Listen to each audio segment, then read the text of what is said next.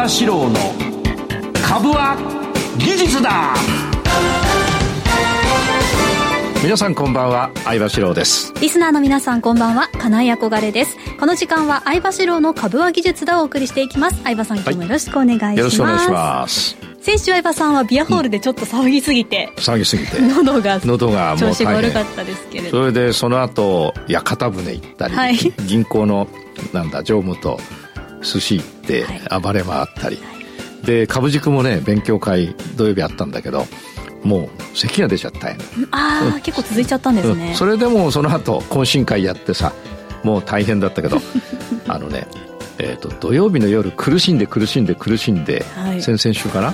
で、えー、ふとですねなんだっけあれ蜂が出すやつ蜂蜜。蜂蜜、うん、蜂蜜を舐めるといいって言われて、はい、前はねお湯に溶いたんだけど、えー、スプーンにそのまま蜂蜜を取ってでできるだけのどちんこに、はい、あのこうくっつくように飲んだわけ、はい、そしたらさやっぱ物理的に喉がカサカサになってるところに蜂蜜がとろっとこう覆うわけだから、はい、なんかもう咳が止まったよ。で眠れるようになって、あこれ蜂蜜ってこうやるんだと思って、はいはい、もう蜂蜜買いまくって家に今 備蓄してありますよ。たくさん置いてあるんですね、うん、だからあれアナウンス室にね、はい、蜂蜜は常備しといた方がいい。ああでもいいですよね、うん、マヌカハニーとか、ね、マヌカハニーみたいなやつ、うん、だからあれあれ舐めるとマヌケになっちゃうんだよな。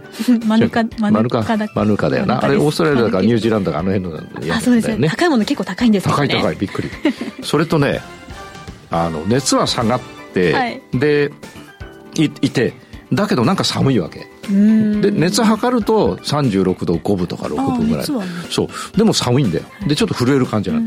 であそういえば昔じいさんが首に何か巻くとあの寒いのが治るって言っていたのでタオルをさあの巻いて、はい、あの大工さんとか工事現場の人で巻いてで普通に寝たらねあったかかった。やっぱりこう手首とか、首とか足首とか温めるといいって言いますね。いいね。そうそうそうそう。なんか年寄りみたいなこと。その通りその通り、ね、そうそう。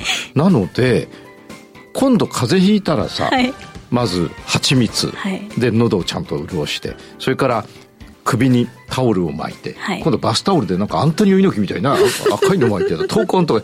だから今度ね俺早く風邪ひくの楽しみなんで、えー、次回はこれで万全の体制で風邪を乗り切ってやる まあでも対策が分かってれば怖いものないですよね。60年生きてさ、はい、あ厳密に言うと61年だ。61年生きて、はい、対策これ遅すぎだよ。10代で分かったら今頃どういう人生を送れたかもう幸せな人生を送れた風邪なしで済んだと思うんでも相葉さんあんまり風邪ひいてるイメージないです、あのね毎年全米オープンの前に風邪ひくのよ。今頃。そうなんですね。全米オープン俺24日から行くんだけど、ええ、その前に必ずどうしてだろう。分かんねえんだよね。夏の風邪にちょっとあれなんですかね、うん、ずっとね無理するしてスケジュール入れちゃうタイミングなんで、うん、あの自分の行動パターンだと。でスケジュール入れるでしょ。そして寒いとこ行くじゃない、うんうんうん、あの寒いあったかいのに寒い要するに宴会場だとか飲み会とかやっぱそうなんですよね。で気分が半袖じゃん。もう、はい、とかさ、はい、冷たいものだったりさ。そうなんですよ。で今頃なんだよ。だから俺ねもう来年は絶対夏はもうね、はい、完全防寒対策。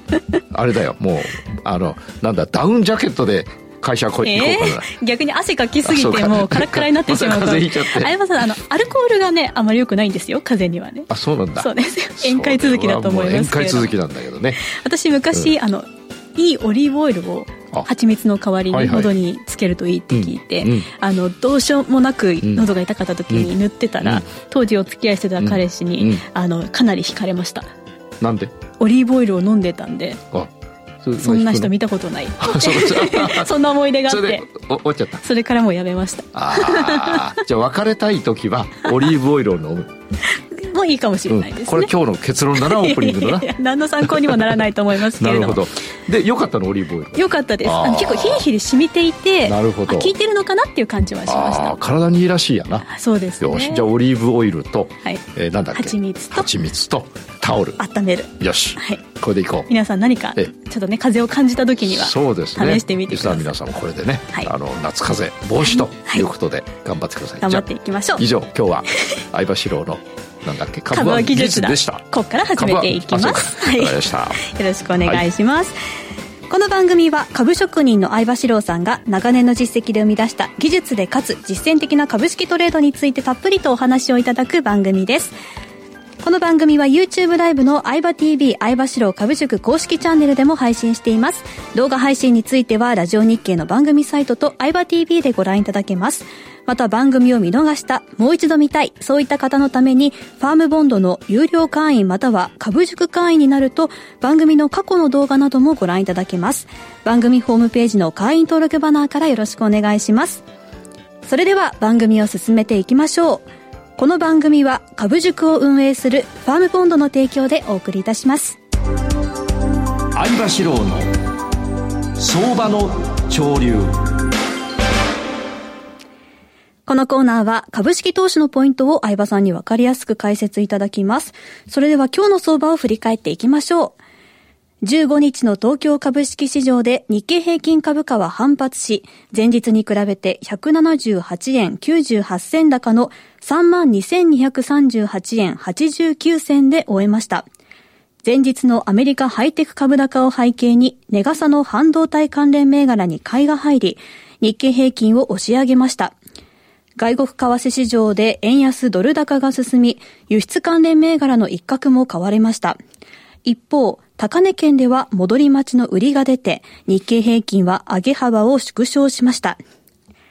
前日のアメリカ株式市場で画像処理半導体の NVIDIA など半導体関連のハイテク株が上昇した流れを受けて、東京市場では東京エレクトロンやアドバンテストなど日経平均への寄与度が高い半導体関連株が買われました。日経平均の上げ幅は朝方に340円を超える場面がありました。円相場が1ドル145円台半ばまで下落し、トヨタなど輸出関連株の買いを誘いました。内閣府が朝に発表した2023年4月から6月期の実質国内総生産 GDP は前期に比べて6.0%増と市場予想を上回りました。市場では国内株の一定の支えになったとの声が聞かれましたが、個人消費の弱含みなども意識されて、相場を大きく押し上げるにはやや力不足となりました。東証株価指数トピックスは反発し、9.42ポイント高の2290.31で終えました。東証プライムの売買代金は概算で3兆675億円。売買高は12億8372万株でした。東証プライムの値上がり銘柄数は1061、値下がりは715銘柄、そして横ばいは50銘柄となりました。なるほど。ということですね。はい。えー、っと、じゃあ、日経先物のチャートを早速見ていただこうと思うんですが、はい、これ見てどう思う？今、今ここだよな。うん、先週見たときには、もう、全部集まっていたので、はい、はい、集まトレンドが出るぞっていう話でうん、そうですね。ここは集まってますね。はい、8月9日の水曜日ぐらいは集まって、ね、えー、下になっちゃったかな。今、逆パンパカにちょっとなってますね。で、今日は日中は、あの、プラスだったんだけど、今現在だとこれ陰線になっていて、はい、えー、日中の寄り付きより、あの、安く始まってるんだよね。だからちょっとこれ、紫、どうですか？この画面全体で、えー、今年の5月からあの、ずっと冷やしを画面今出してますが、紫の下にこういることが多くなったかなと。そうですね。いうことですから、えっ、ー、と、売りがやっぱり出てきてますね。はい。で、一つには、例えば、あの、もうだって、これ、これは日経先物ですから、これちょっとあれなんだけど、あの、今年の4月からずっと上がってるわけだから、はい、含み益がある人たちにとってはそろそろこれ、あの、もう、利益確定したいなっていうのが、まあ、いろんな場面であって、はい、それがこの日経先物にもこう現れているということです。ですから、単純に冷やしを見たら、紫の下に今年の4月から入ったことがなかったのが、うん、今紫の下で、えー、2週間近くいるわけですから、はい、強いか弱いかって言ったら、弱い。弱いということですね。で、この弱いのが強くなって一時的に上げるためには、えー、どうしたらいいかっていうと、下半身下半身の横、さすがなんかいい感じになってきたな。うん。ギャラちょっと上げる。今度ギャラ50円上げましょう。まあ少しずつ。ね、うん、はい、消費税込みで55円な。で、これだから、下半身にならないと、これは強い、強いっていうかね、下半身になっても強くはないんだよ。はい、もう移動平均線が完全に逆転してますから。一旦のそう。一旦の上昇が来るためには下半身にならなきゃならない。はい、それから下半身になったとしても、えー、そう長く続かないので、2日3日。はい、で、先週台湾にズームで講演をやったんだけど、はい、ここでね、えー、この辺で講演したのかな。8月8日とか9日に。はい、で、この後どうなるかって言われたんで、わかんないって言ったら、ちょっと俺さ、怒られそうだから、うん。あの、どう言ったかっていうと、はい、下半身になったら買いだけど、1本か2本、長くて3本。その前に陰線が出たら終わりにして、終わりにした上で、下半身になったのに1日しか上昇しなかった。しない、しなかったとしたら、それは売り入れなさいと。うんうん、バッチ当たってて、俺今、今頃台湾で俺人気だな、きっと。うはうはですね。今度大統領になるかもしれないぞ。早いですね、展開が。展開がないんで、俺の場合ね、人生が足り、残されてないからな。それでこれ、週足で見るとね、はい、えっ、と、もうすでにこれパンパカパンだったんだけど、はい、緑が横ばいになってきてるから、はい、で、緑の下に入ってますんで、明らかに、うん、えー、今年の6月に比べては弱い。ね、売りが出てきてます。売りが出てきてます。はい、ということですから、やっぱり基本的には、売り姿勢で生きながら、はい、冷やしベースで下半身になったら買いヘッジを入れて、陰線が出たらすぐ終わりにすると。うん、あるいは上がっちゃったとしても、どっかでも下がっちゃうというような、まあ、弱いなっていうイメージを持ってます。はい、で、今日日経が上がったって原稿に書いてあったのは、はい、アメリカがどう、あの、原因だって言ってんで、アメリカも見てみたんだけど、うん、これアメリカはちょっと、アメリカの冷やし見てもね、弱いんだよね、やっぱり。そうですね。うん、弱く、パンパカパンだったのが、はい、緑の下にローソク足がずっと入ってますから、うん、これパンパカ崩れっていう、あの、人呼んでパンパカ崩れ。まあ俺が言ってるだけだけど、なんで、えー、そんなに強くないです。それから月足を見てもですね、もうすでに、えー、22年の1月の高値に達しているので、はい、天井圏ですから、えー、やっぱり大きなインパクトがなければ、上昇にはなかなか向かわないと。一、日、昨日のように1日だけ上げたからといってそれに乗っかっちゃうと、はい、もうすでに、えー、冷やしベースでは陰線になってますし、えそれから日経先物も、えー、当然のごとく、えー、陰線になってますから、そう簡単に乗らん、買いで乗らない方がいいということですね。はい、えー、次に、えー、ドル円を見ていきますと、えー、今の現行にもね、あの、ドル円が円安に動いているので、はい、これ俺ね、俺知ってる人でね、あの、ツイッターでフォローしてんだけど、はい、まあ3000万やられた、1億やられたってドル円の売りでね、はい、やられたって人いるんだわ、何人か。つまりこれ、売り入れてるのに上がっちゃってるわけだから、円安になってるわけだから、当然逆でやられちゃうわけだね。で、ね、これはね、どうして売りを入れるか、売りの気持ちわかるんだ、俺売り好きだから。あの、桃とメロンの次ぐらいに売りが好き売り、売りじゃなくて売り？そうそうそうそう。ありがとう、拾っていただいて。はい、それで、これ分かったやつもいるだろうな。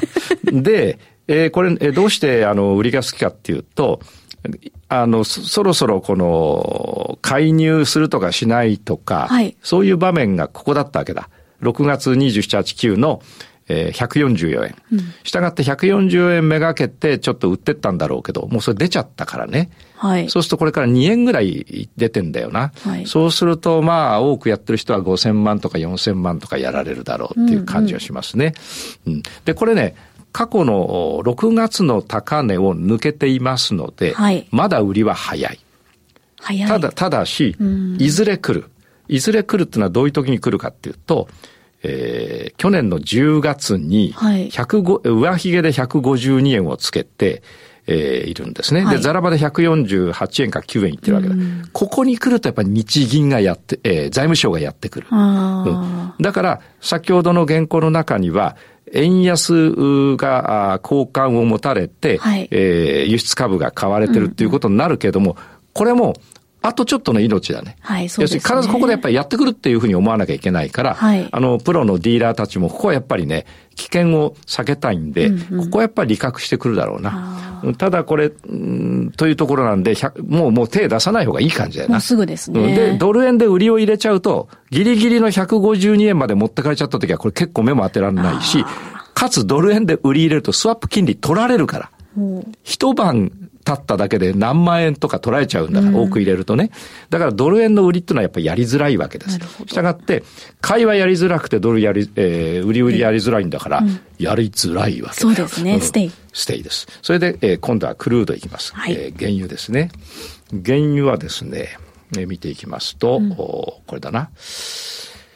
えー、原油の冷やしを見ていただきますと、はい、えー、前回1回緑にはな、緑何回当たったらいい、あの、下がるんだっていう。3回ぐらいで。うん。で、今ね、えー、ここで1回ね。はい。えー、2回。今日3回目だよ、今日で。だんだん感覚がね。だんだん感覚が、うん。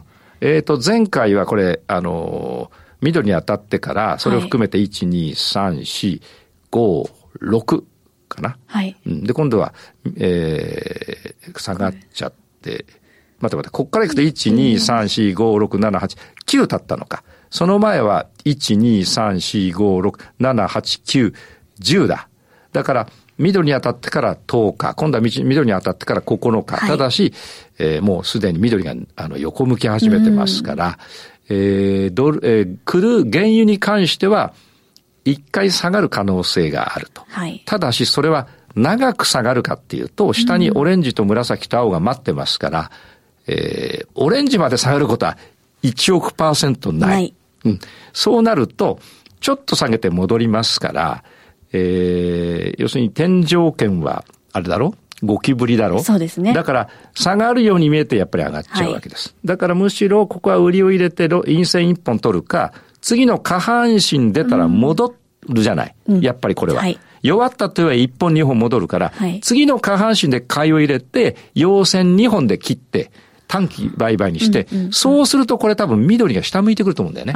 そうなった時に次の下げはもうちょっとたくさん下げるかな。はい、これなんかわかるよな。はい、あの、リスナーの皆さんも今のところ、今喋ったところをですね、はい、えもう一度こう復習していただくとこの戦い方。はい、で、その先ほどの予測は多分かなりそう、相当当たるっていうか、まあそうならざるを得ないんだよ、これね、動きだから。だからまあ100%とは言わないけど、120%ぐらい当たるような読みなわけで、そうならざるを得ないんですね。はい、えー、これは原油です。で、原油の冷やしはそうなんですけど、週足はですね、実は。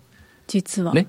冷やしでは、要するに相当来たから、やっぱり利益確定出てんだけど、これ週足見るとね、底根も安定してるし、はい、今8週間ぐらい上がってんだけど、あの、この辺だって移動平均線がさ、入れ替わってるってことは、これ、この後軽く下げて、はい、日足、え週足で見ると軽く下げてもう一回上がったらかなり上がるってことなんだよ。えだって、緑と青がもうすぐ逆転するじゃない。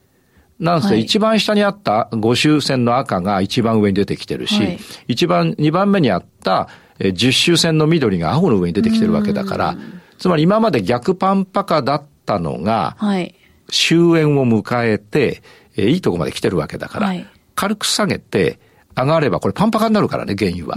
だから原油はまだ、あ一旦はさ、冷やしから見ると一旦は軽く下げるんだけど、はい、次の上げでは、上がっちゃったら、いっちゃう感じだから、相当生活苦しくなるぜ、原油。うん、そう、原油上がるよ。という雰囲気はしますね。次の上げが結構狙い目な、ねうん、狙い目です。で、これ月足見ても俺ずっと言ってるじゃん、追いかけてきて。はい。こうやってほら、ついにほら、下半身になっちゃったもん。ああ。ね。はい。で、緑まで超えてきたから、原因は将来的に、目先ちょっと軽く下げて、将来的に上がっていく可能性が高くなってきたなという感じ、はい、で、個別銘柄その他に関しては、この後ね、うんうん、あの、いろいろお話をしようかと思います。わ、はい、かりました。はい。以上、相場志郎の相場の潮流でした。株は技術だ投資の提言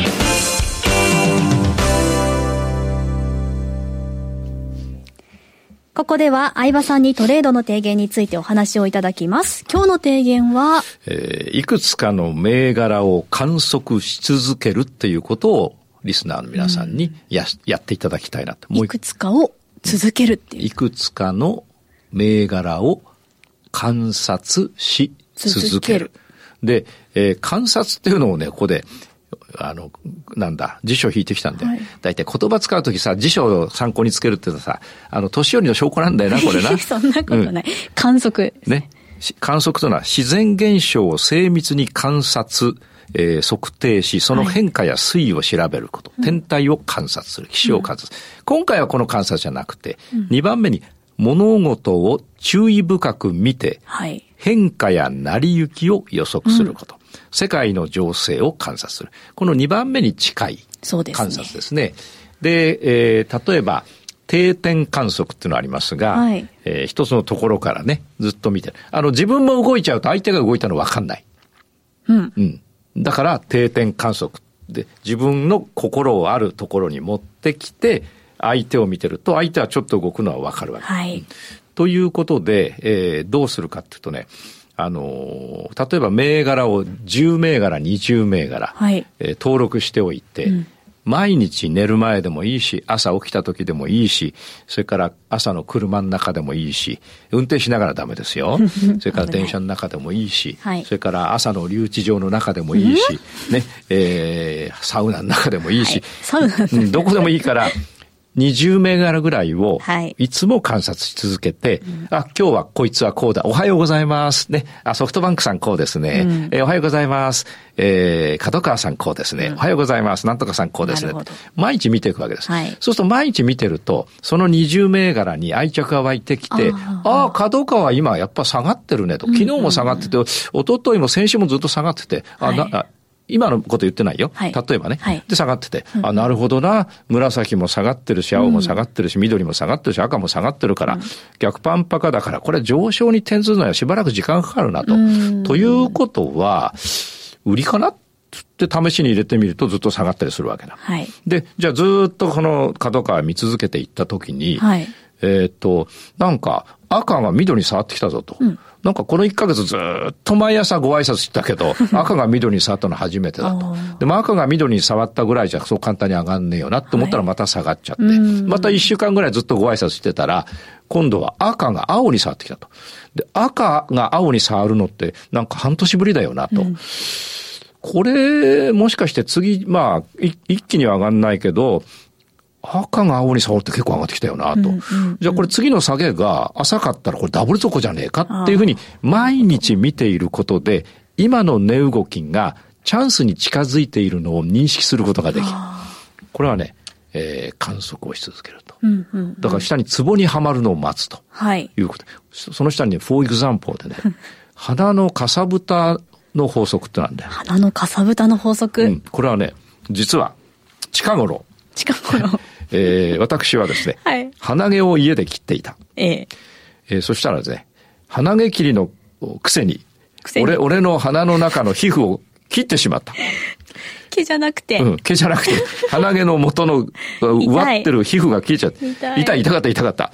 それで、かさぶた、血が出てかさぶたができたんだよ。はい。で、かさぶたができて、えー、2、3日経ってさ、ちょっとピンセットでキュッてやってみたらやっぱ痛いからさ、あ、これ今、と取っちゃダメだな。はい、早いと。気に、早いと。で、また2、3日してピンセットでちょっとやったらさ、はい、この間より動いたんだよ。でもこれグッとやると痛そうだなと。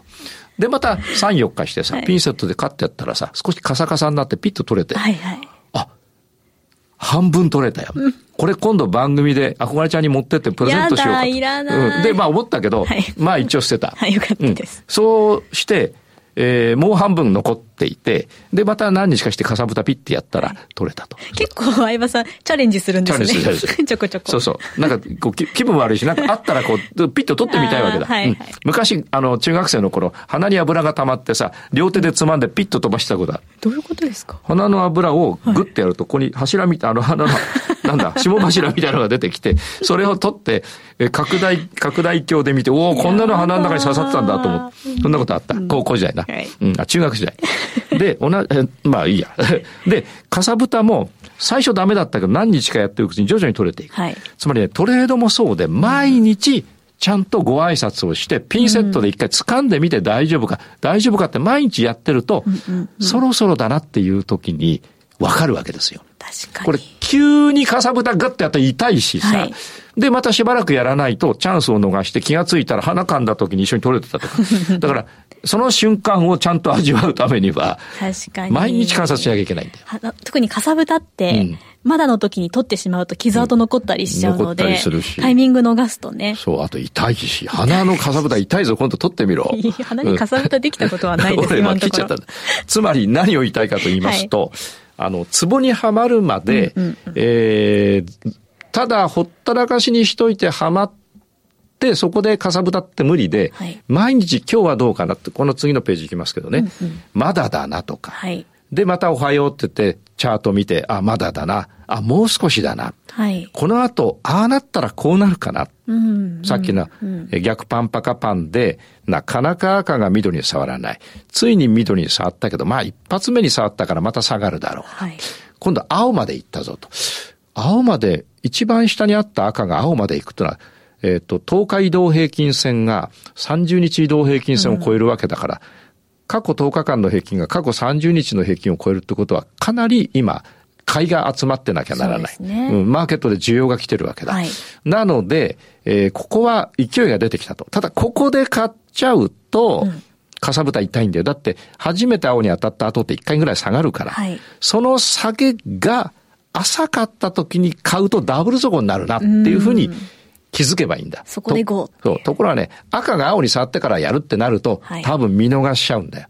ああ、もうずっと見ていないと。見てるから自信を持って入れ、入れる。あの、パッとその時見たんだったら1000株しか買えない。でもずっと見てるから心に確信が湧いてきてるから、そこはね、今回はじゃあ2000株入れて、次の下げが浅かったらそこでもう2000株入れようと。合計4000株の平均が今と次の底になるから、そこの近くの平均で4000株持ってるっていう計算になるわけだ。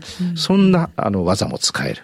だから、あの、かさぶたの法則で、うんうん、で、1銘柄じゃ、チャンスが来るのにさ、はい、2年後とかなっちゃうからさ。そうですね。うん、だから、複数銘柄を見ていて、はい、えそして、まだだな、もう少しだな、この後ああなったらこうなる。ただ、うん、ああなったらこうなるっていうのが読めなきゃダメだ。そうですね。うん、そのためには技をたくさんして技をたくさんしてなきゃいけないから、技を勉強した上で、いよいよ実践として観察に入るとい。うことを、はい、あの、やっていただくといいなと。で、えー、今、例にですね、はい、えー、例ってのは今夏だけどさ、はい、階段じゃないぞ。あの、フォーエグザンプル、ね。4571のサイバーエージェントをね、ちょっと見てみましょうと。はい、4571のサイバーエージェント、4571、えー、サイバーエージェント。えー、あ、ないな45おさいちょっと待ってください。71ね。サイバーをちょっと言いますか。はい。ササイバー。エージェント。いたいたいた。なサイバーエージェント。そうするとねこれサイバーエージェントの週足を見るとね、はい、どうですかこれ。毎日ねあのうんと紫赤が終わってから毎日これ見てるわけ、はい、毎日見るとあらこれ逆パンパカだなと。うん、初めて青、緑超えたことやっぱダメだなと。また下がっちゃったなと。ついに青まで行ったと。はい、じゃあ次ダブル底かなと思ったらダブル底にならないからそのままだよね。また青まで行ったぞと。で、今度下がってこれダブル底になったと。で、また青まで行った。あでも下がっちゃったとか、こうやってこうやってずっと見てると買えないんだよね。そうですね、ずっと買えない。買わなくて済むんだよ。失敗しなくて済む。こういうふうに。なるほど。これそれも、うんと急に見るんじゃなくて毎日見続けていると。見てると確信が湧いてきて。ああなるほど。ね、毎日見ているとなんか自分の子供のように愛着も湧いてきて愛着が湧いてくる。今日の調子はどうかなみたいなそうそうそんな感じがいいんだ。そういう感じがいいんだ。様子が分かってくるということで、うん、YouTube ライブではねこれもっと詳しくやりますはいよろしくお願いします、はい、以上株は技術だ投資の提言でした。この番組は株塾を運営するファームボンドの提供でお送りいたしましたそれではリスナーの皆さんまた来週お会いしましょう、はい、それではいきます、はい、株は技術だ